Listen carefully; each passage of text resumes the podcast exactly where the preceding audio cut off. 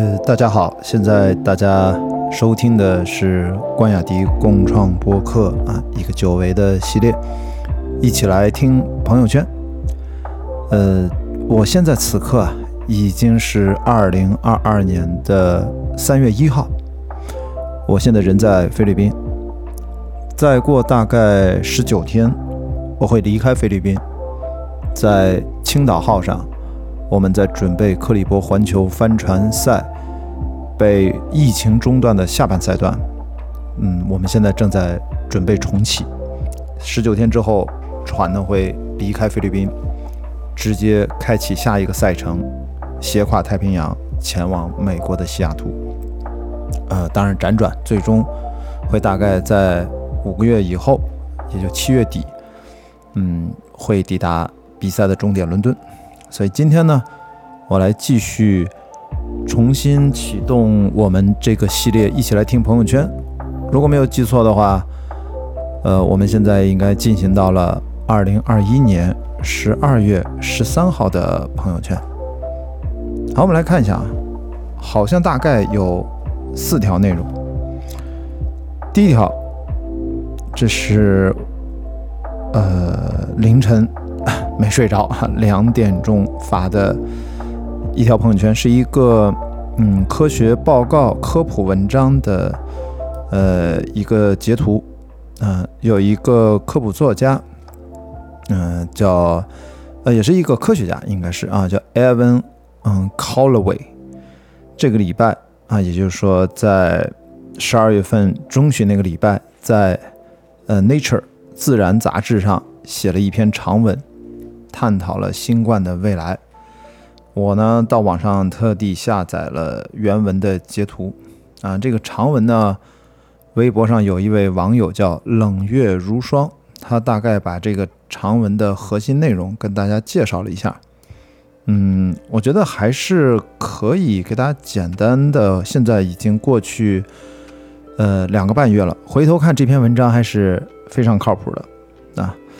嗯，我大概说一下这个要点啊。他说，最早故事是从2020年早期，演化生物学家呃 Jess Bloom 就曾经有一个悲观的结论：新冠不会彻底消失，它可能不再是全球流行病，但至少会在局部地区成为流行。换句话说，新冠病毒将成为人类有史以来已知的第五种将和人类。共存下去的 冠状病毒啊，这句话意思什么意思呢？就是可能会变成啊流感化。嗯，另外四种冠状病毒引起季节性的感冒症状，已经和我们共存了几十年了。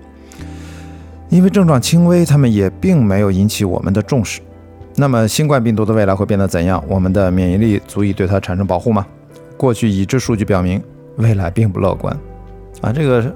的确是这样啊，两个半月到现在，Omicron 诞生以及 Omicron BA.2 这个变异毒株现在也在全球肆虐啊，特别是最近香港爆发了。其实你看，都是回应了两个月、两个半月之前的这篇文章，说的还是蛮有道理的啊。我们接着往下看，还是从已有的冠状病毒出发，这是一种叫做 229E 的季节性冠状病毒，人的一生反复感染它多次。有两种解释：人的免疫力在下降，或者病毒的免疫逃逸能力在加强。实验表明，后者至少是真的。啊，插一句，这就是奥密克戎啊，呃，就正在取代德尔塔。嗯，研究人员们获得了上世纪八十年代储存的一批血样，找到里头可能感染二二九 E 病毒的人，然后用他们的抗体去针对不同时代的二二九 E 病毒。对于一九八四年的变种，八十年代的血液血液里。抗体中和能力还是很强，但是对于九十年代的变种，抗体的能力就要下降了一点。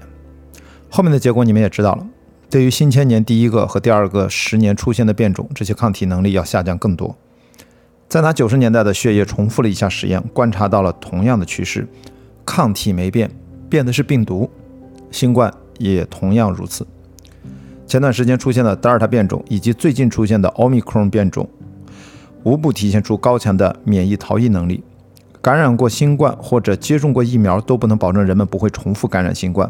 那么，知道新冠的下一步变化，这就很重要了。这需要我们对新冠的进化有所了解啊，应该说演化吧，因为进化呢感觉有一个方向性。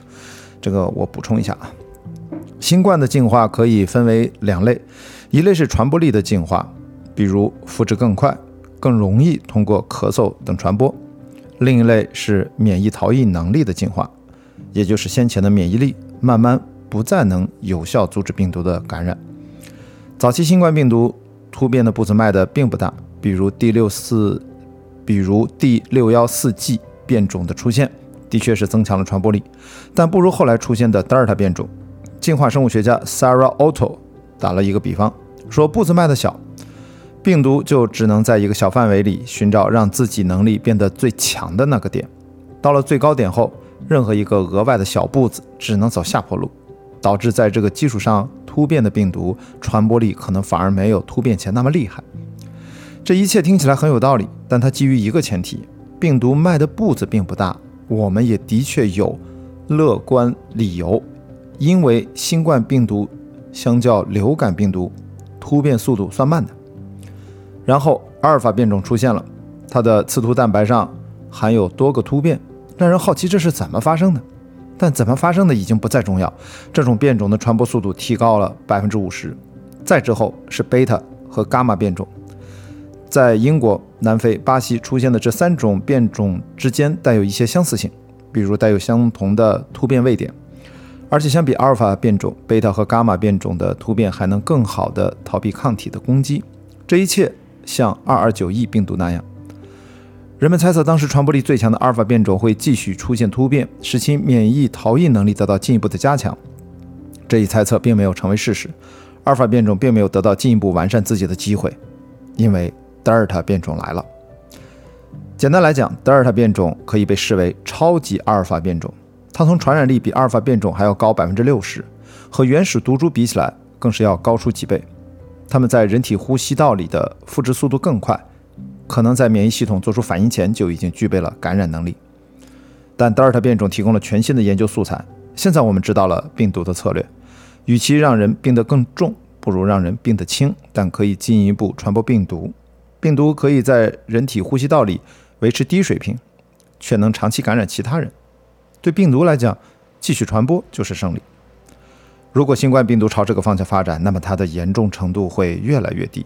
当然，这只是理想的情况，真实世界的情况可能要更加复杂。正当人们研究德尔塔变种的可能性时，奥密克戎变种来了。科学家们期待见到德尔塔变种的新变异，却没有料到会。见到奥密克戎这种全新的变种，而初步数据表明它的传染力要高于德尔塔啊。插一句啊，不是不只是普通高于，是大大啊数倍于德尔塔。科学家们推测背后的一个原因在于它能够感染曾打过疫苗或者感染过德尔塔变种的人，也就是说免疫逃逸终于起到了重要作用。这可能是一个拐点。预示着新冠病毒的传播力进化已经放缓了脚步，下一步就是免疫逃逸了。这几天最新的研究也发现，不少过去开发的中和抗体对于奥密克戎变种效果可以说惨不忍睹，这也证实了免疫逃逸正在发生。至于未来，人们猜测新冠病毒可能有几条不同的路可以走，一个就像荨麻疹一样，通过疫苗和感染，最终可以实现终身防护，病毒还将存在。但可能只出现在没有免疫力的新生儿或者没有打过疫苗的人身上。一个像呼吸道合胞病，呃，一个像呼吸道合胞病毒那样，大部分人在出生后的前两年会感染，但感染后的免疫力可以保护成年人在再次感染时只出现很轻微的症状。再一个可能是像流感，人们可以得重症，甚至因为流感而死亡。它也会局部爆发，但这种疫苗可以有效减轻其危害性，也减少传播。但问题在于，流感疫苗并不完美，当然，新冠疫苗可能也是。或许还有一个我们无法想象的未来：新冠病毒已经感染了很多野生动物了。天晓得，在这些动物体内，新冠病毒会发生什么样的突变，又会给人类带来什么样的影响？这篇文章的最后一段提到，趁现在疫苗还管用，能打一点是一点，能减少一点传播总是好的。至于未来会怎样，只有病毒先变招，我们才知道该怎么去啊应付它。好，这就是 Evan Callaway 在两个半月前的《自然》杂志上的这篇文章的要点。过了两个半月，我们回头看这篇文章，基本上全部都说中了。果不了然，Omicron 它依然会感染那些打过疫苗的人啊，而且还会反复感染。但是呢，的确是死亡率在下降，所以现在在呃欧洲啊，英国为主啊，率先单方面宣布疫情结束了。好吧，我现在在嗯菲律宾，此刻就是今天三月一号，菲律宾也正式。呃，解除了一些防疫政策的限制，比如说我现在下榻的这个 Subic Bay Peninsula Hotel 啊，这是什么半岛宾馆啊？它不是那种半岛酒店，不是那个高档的啊。本来我前两天来的时候，前台还有那种塑料的隔挡，然后就像银行防爆玻璃那种隔挡，立得很高。结果在昨天，它就拆掉了啊，就是应对从今天开始，整个菲律宾也在。调整整个的防疫政策，啊，至于新冠未来走向，我们不知道啊。在我的朋友圈里面会经常出现新冠的消息，所以我们今天就，呃，这条朋友圈就先聊到这儿。下一条呢是十二月十三号下午两点二十一，哦，我晒了一张电影票，就是关于《雄狮少年》，我去电影院啊，我是在十二月十三号看了一遍《雄狮少年》，我朋友圈是这么写的：《雄狮少年》开分八点三。十七号公映，啊，我十三号这是提前看的点映啊，非常推荐去影院看的一部国产动画电影，今年少有的当代现实生活背景下的低收入非城市年轻人群的成长故事，题材角度创新，把主流价值的娱乐性推到新高度，中段的诸多俗套是有意义的，这个回头具体展开说。昨晚跟盛志民分头去看了点映，看完就。网上连线聊了一会儿，那我发了一个链接，啊，这应该看来我是我看一下这个电影票，应该是，应该我看一下这电影票应该是十二号吧，对，有可能是十二号去看的。那我这个朋友圈除了发了一个豆瓣《雄狮少年》的截图呢，还有我的一个微博的内容的截图，啊，微博是我看看是什么时候发的，哦，果然是十二号晚上一看完出来发的啊。我是这么说的啊，可能前一天朋友圈是不是也发过啊？我再重复一遍吧。呃，内容也不长。我说这部国产动画电影了不得，惊艳开场，而第三幕应该是国产电影年度最佳。第三幕我给满分，真厉害，一定大卖。这种电影如果还不卖就没天理了。十二月十七日全国公映，今天和昨天是点映，我是纯路过，因为约了盛志连线聊天，没有任何期待去看的，震惊了。所有中国传统文化的元素没有刻意去卖弄，以及对残酷现实的直面与迎难而上的态度，但又是一部真正创作扎实的优秀作品。九连真人的小号在片尾吹响，终于找到了与他最匹配的电影视觉画面。为了这一刻，这部电影值得反复看。电影《雄狮少年》。好，我在发这个朋友圈的时候，当然我无法预料到此后关于这部电影在。中文的社交媒体互联网上引起的关于莫名其妙辱华话题的轩然大波，从最初到经历这个过程，一直到现在，这个电影基本上第一轮发行下线，我依然啊，我依然不能认同这种荒谬的观点，这种完全非常自私的，我甚至认为是无知的指责一部国产电影的。这种理由和借口，啊，我我可能后面在后面的朋友圈一定会大加批驳的。我现在不知道我后面朋友圈发了什么，但我有疫情当中，我对这件事情我我是非常不满的啊。我我当然也也也是有点生气，但这个事情已经过去了，我们后面应该会谈到。好，第三条朋友圈我看一下，时间是十三号的傍晚十六点三十五分。哎，我转发了一条人民日报的微博，然后。把这个微博下面的评论区截了七八张图，大家各种的评论啊。那这是个什么内容呢？人民日报在十二月十三号下午三点零六分，他发了一条微博说：“教育部冒号话题标签啊井号暂时下线拍照搜题的作业 APP 啊。近日，教育部办公厅印发通知，对加强教育 APP 管理推动与双减政策衔接提出明确要求。”通知提出，对于提供和传播拍照搜题等惰化学生思维能力、影响学生独立思考、违背教育教学规律的不良学习方法的作业 APP 暂时下线，整改到位，并经省级教育行政部门审核后方可恢复备案。未通过审核的，撤销备案。下面是一个截图啊，就是关于这个呃中华人民共和国教育部啊签发的一个呃公布的一个文件吧。文件的标题就是加强教呃加强教育移动互联网应用程序管理，推动与双减政策衔接这样的一个文儿。那我们看一下这个评论区啊，我先说一下我的点评吧。我的点评就几句话啊，我说按中国逻辑。人民日报评论区不关闭也是在收集民意，民意反到一定程度，这种政策就执行不下去，有可能黑不提白不提就过去了，这是中国治理逻辑的一部分。然后三个捂脸笑啊，那我们来看看这个评论区到底在说了啥呢？嗯，好吧，你看有些我随便念几个啊，就是排名第一的点赞最多的评论区是真正放弃思考的，好像是教育部。下面一个评论：拍照搜题怎么就影响独立思考了？放学老师也下班了，呃，放学老师也下班了，那我不会做就可以看解题思路呀？能不能别一刀切？而且家长也可以看解题辅导孩子呀？一刀切真的好吗？大学生也要对答案呀？哎，我看看啊，还有还有啥？嗯。反正有些网友，因为他们的网友的名字特长，我就不念了啊。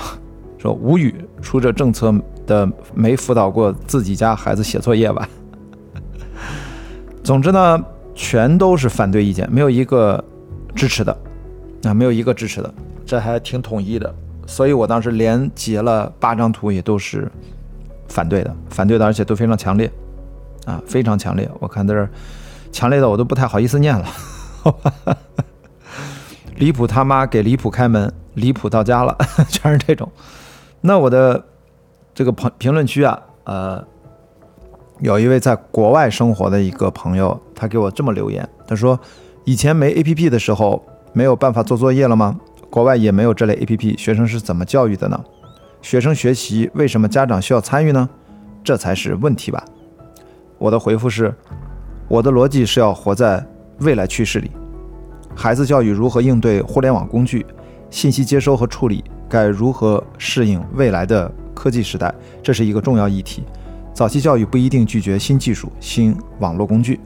这个朋友马上又回复我说：“我认为目前的问题还是在于教育方式，培养思维逻辑上，跟上网解题并没有直接关系。新的方式无可厚非，但应该通过这个方式探索新的教育方法，而不是让解题文化更加深入。”中国的孩子在人文思考和社会问题的讨论方面明显不如某些欧洲的孩子，可能就是我们把大部分的时间放在了解题而不是思考上。我又回复他说：“是的，但这已经不是一个解题 APP 产品能解决的了。你说的是系统问题和本土化问题，和本土文化问题。”他又回复我说。解题 APP 可能对家长帮助更大。（括号）因为学生真要学的话，不需要这个，以前不用，现在也不用。（括号）但需要家长参与孩子学习，这本身就是一个系统问题。啊，我们俩的讨论大概到这里。好，大家可能对这个问题在网上已经有看到过啊，我就不展开了。我觉得大概点到为止啊，点到为止。呃，十三号最后一条朋友朋友圈就是一张图和一句话。接近半夜二十三点二十一分，我发了一个长图，是有一个微博上的网友截了几张新闻截图，说《美女与野兽》音乐剧贝尔公主最新选角是一位加大码的酷儿黑人女性。迪士尼宣称美涵盖所有体重、体型以及肤色。好吧，加了一个话题标签，《美女与野兽》音乐剧女主选角。哎，我就点评了一句，我说这波操作我也是大马的服啊。呃，评论区很多朋友给我留言啊，很多说这波操作太恶心了呀，说哈哈哈哈，人家的意思是 beauty 也可以是男的，beast 也可以是女的。呃，能呃，另外一个朋友说我能欣赏大马模特，但是不能视觉上强迫我改变审美。还有一个朋友说，美的的政治正确已经到达这种境界了啊！关于政治正确这个这个词啊，其实很蛮复杂的，我们就在这儿不聊了，因为好几个人都提到了政治正确啊。有人说啊，这政治正确无敌了。嗯，但是有一个在美国生活的朋友，他可能看到了这个出处啊，他给我做了一句话的提醒，他说，这个新闻指代的这个音乐剧啊，就这个黑人的一个胖女孩扮演这个呃美人啊，他说这个。版本是某个小城市的一个小实验剧场啊，并不是代表迪士尼的一个主流的线下的出演的这样的一个审美。当然，这个也是两个半月两个半月前的一个观点。那我就回复他，我说应该不会是主流吧？呃，这位朋友给我回复说，再过几年电影版有黑人卡斯，有可能，但加纳马演员不太现实。好，那就是这就是今天二零二一年。啊，我们回顾一下二零二一年十二月十三号我发的四条朋友圈的大概内容以及我的点评。那好，那我们今天关雅迪共创播客一起来听朋友圈这一集，我们就先到这里。如果你有什么想法，欢迎给我留言啊。我们下一集再见，拜拜。